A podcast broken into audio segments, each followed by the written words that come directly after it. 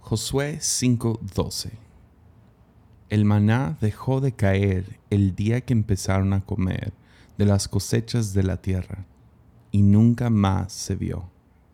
Así que desde ese momento los israelitas comieron de las cosechas de Canaán.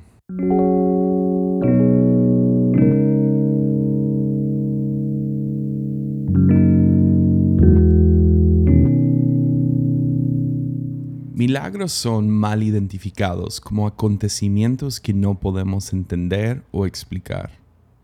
Esa es la razón que la ciencia y la fe terminan en una serie de peleas.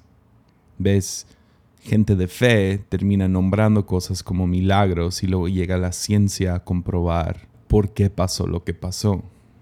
Terminamos descartando las obras de Dios porque vemos cómo y por qué sucedieron.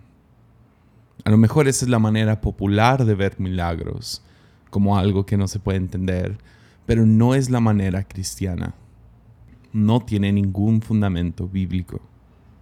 Bajo esos términos, cualquier cosa que haga un mago es un milagro.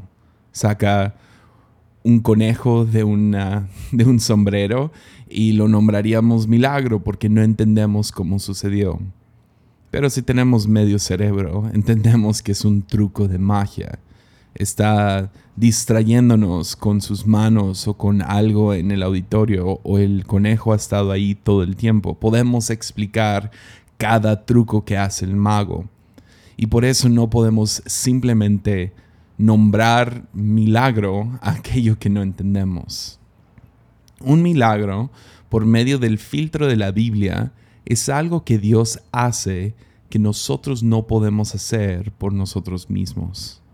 Aunque a veces no entendemos cómo sucedió, el chiste es que es algo que somos impotentes a hacer. Milagros son aquello que no podemos lograr por nuestras propias fuerzas, intelecto, habilidades. Porque al final del día, milagros son funcionales son lo que Dios hace por nosotros y a través de nosotros para otros que no pueden. A lo mejor es posible entender el milagro, pero aun cuando lo entiendas no deja de ser un milagro. Milagros no son aquello más allá de la comprensión humana. Más bien, milagros son aquello que queda más allá de nuestra habilidad. Si lo vemos así, podemos ver cualquier amanecer, o tomar un largo suspiro, o ver en los ojos de, gente que amamos y llamarlo milagro. Y sería bíblicamente correcto. Podrías ver la sonrisa en la cara de un bebé recién nacido y decir que es una contracción muscular y explicar todas las razones de por qué esto sucede.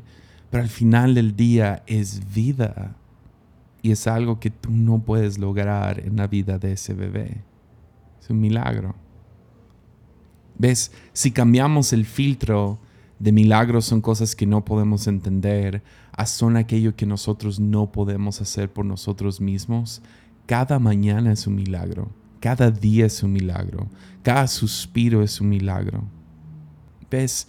Si Dios no sobresaliera en aquello que no podemos lograr por nosotros mismos, no sería Dios.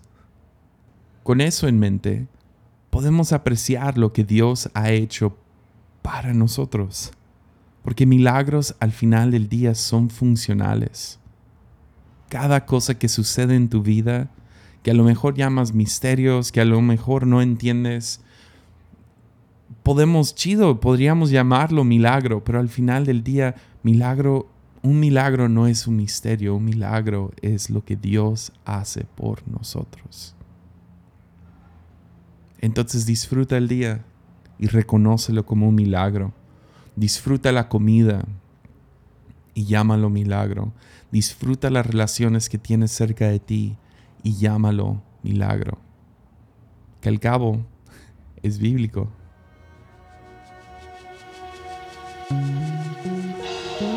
Si te gustó este episodio y quieres escuchar más, te invito a suscribirte por medio de Spotify o Apple Podcasts. Y si quieres apoyarme, para poder seguir haciendo estos podcasts, puedes hacerlo en patreon.com diagonal Hansen. Puedes apoyar desde un dólar al mes. Cualquier contribución ayuda. Muchas gracias.